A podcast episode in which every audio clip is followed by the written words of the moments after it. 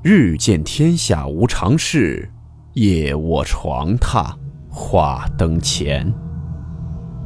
欢迎来到木鱼鬼话。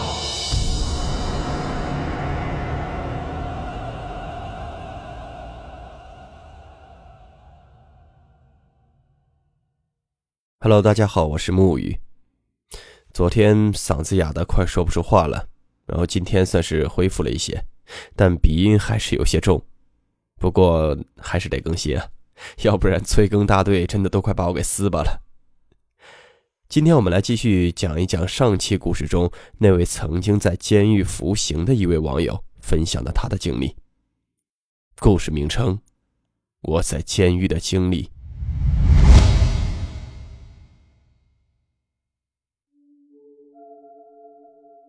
下面这件事儿。是发生在我身上的。原本不想说的，但是没想到我说的事情有这么多朋友喜欢，所以把这个故事也拿了出来。上面我曾说过，我在判决之前是羁押在朝阳分局看守所西一上七号，我在那里待了九个月。看守所的日子是非常无聊的，整天无所事事。所以大家都想方设法的找一些事情做，以打发漫长的时间。你们可能不相信，在看守所里的手工艺品绝对可以拿到展览会上。有用香皂雕成的龙，通体晶莹剔透；有用丝线编成的天坛、宝塔，每个小窗都能打开；有用牙膏皮做成的圆珠笔，外面缠上线，形状完全仿派克。在那里，人的创造力能得到最大能力的发挥。不瞒你们说，那时我至少给管教做了七八个 BP 机套，用最细的丝线，就是针织衣上拆下的编成的，是完整的万宝路烟盒的图案，包括每一个字母上面的狮子图案都是完全一样的。好了，言归正传，有一次号里来了一个重犯，暂时是关在我们号，几天后是要发往七处。就是转到市局七处看守所，因为他当时是杀了那个什么他老婆的上司。我和他很聊得来，在号里也很照顾他。我那个时候是号长。快走的时候，我给他做了一个项链坠，用五分的硬币磨的，先在水泥上磨掉图案，再用棉布细磨，最后用丝袜和牙膏抛光，抛得像镜子一样。然后用领钩掰直磨成的针在上面一点一点的刺，刺出的点组成的字或图案就是磨砂的感觉，很漂亮的。正面我给他刺了一个圆字，为了纪念我们短短的缘分。背面刺了两行字：“谁无虎落平阳日，待我风云再起时。”为的是希望他能保住一条命，不要被判死刑。他脖子上戴着我送他的小坠子走了。过了有将近两个月，有一天晚上，我挂在墙上的一个小葫芦，而是用线编的，突然无缘无故的掉了下来。屋里没有风，绳子也没有断，小葫芦就掉在我的腿上。我当时是盘腿坐在那儿的，我有种莫名其妙的感觉，当时是觉得有人进来了，而且就在我的面前。我看看大家，大家都没什么反应。但是我实实在在的感觉到我的面前是有东西的。我当时越来越害怕，拼命的和别人说话，但是恐惧感却越来越重。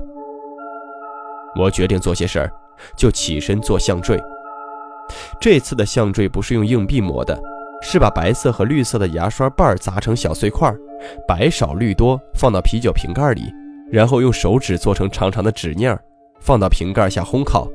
直至塑料牙刷瓣完全融化，再抛光，和翡翠的一样。做这样一个坠儿需要大约十米的纸捻儿。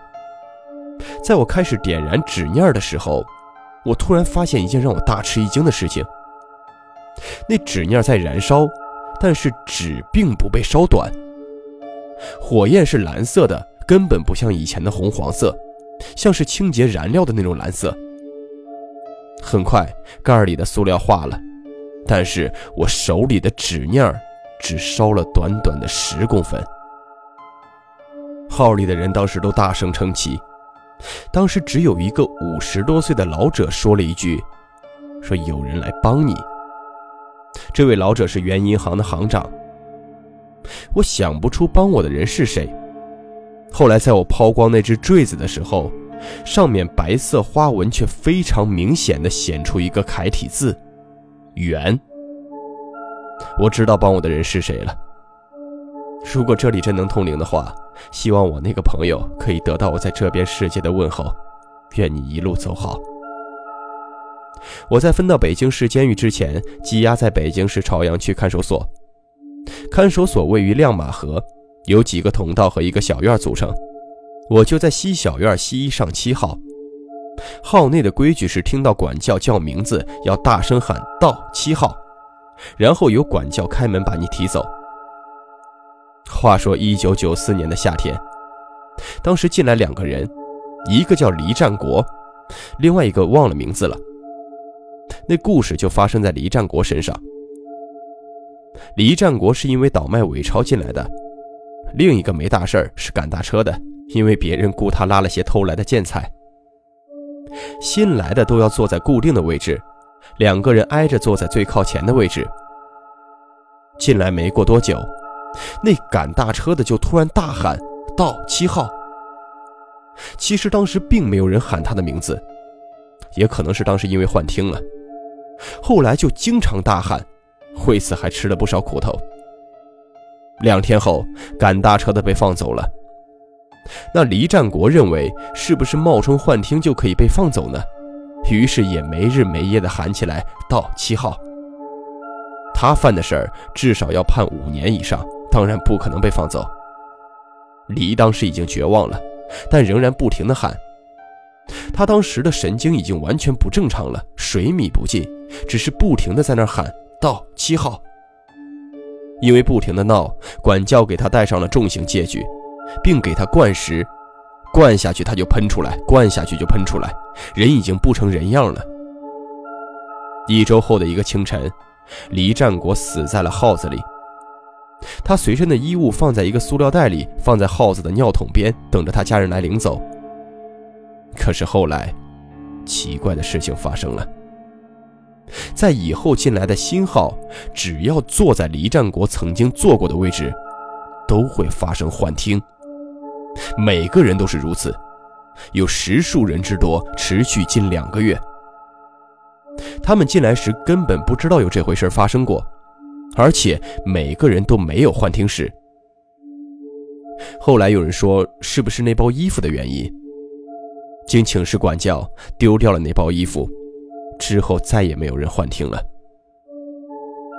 经历讲到这里，但监狱鬼事有很多很多，其余的都是些听来的。我再讲一个听来的故事。故事是发生在女监，地址是在小营那边的少年犯管教所，现在搬走了。原来的女子监狱一部分在延庆监狱，一部分在少管所。有一个女犯和老公一起犯了杀人罪。老公被判死刑，女的无期，在少管所女监服刑。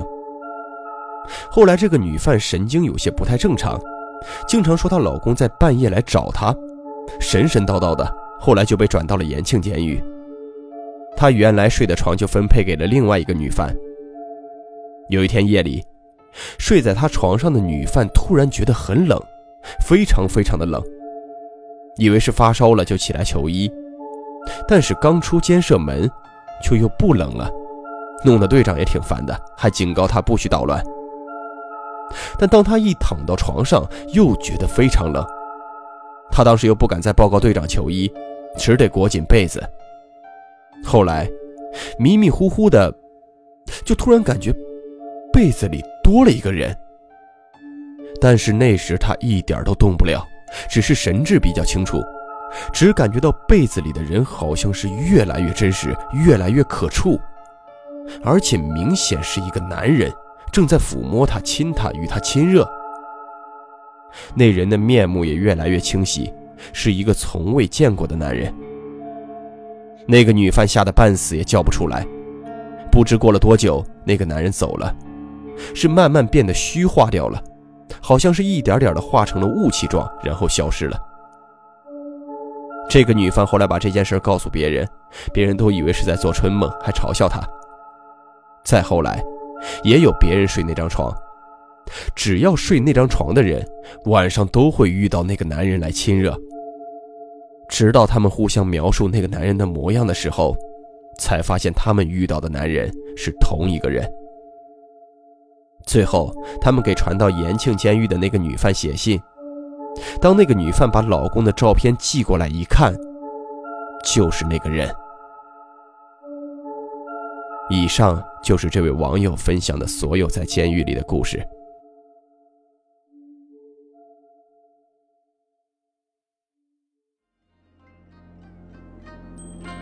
好了，我们今天的故事到此结束，祝你好梦，我们明晚见。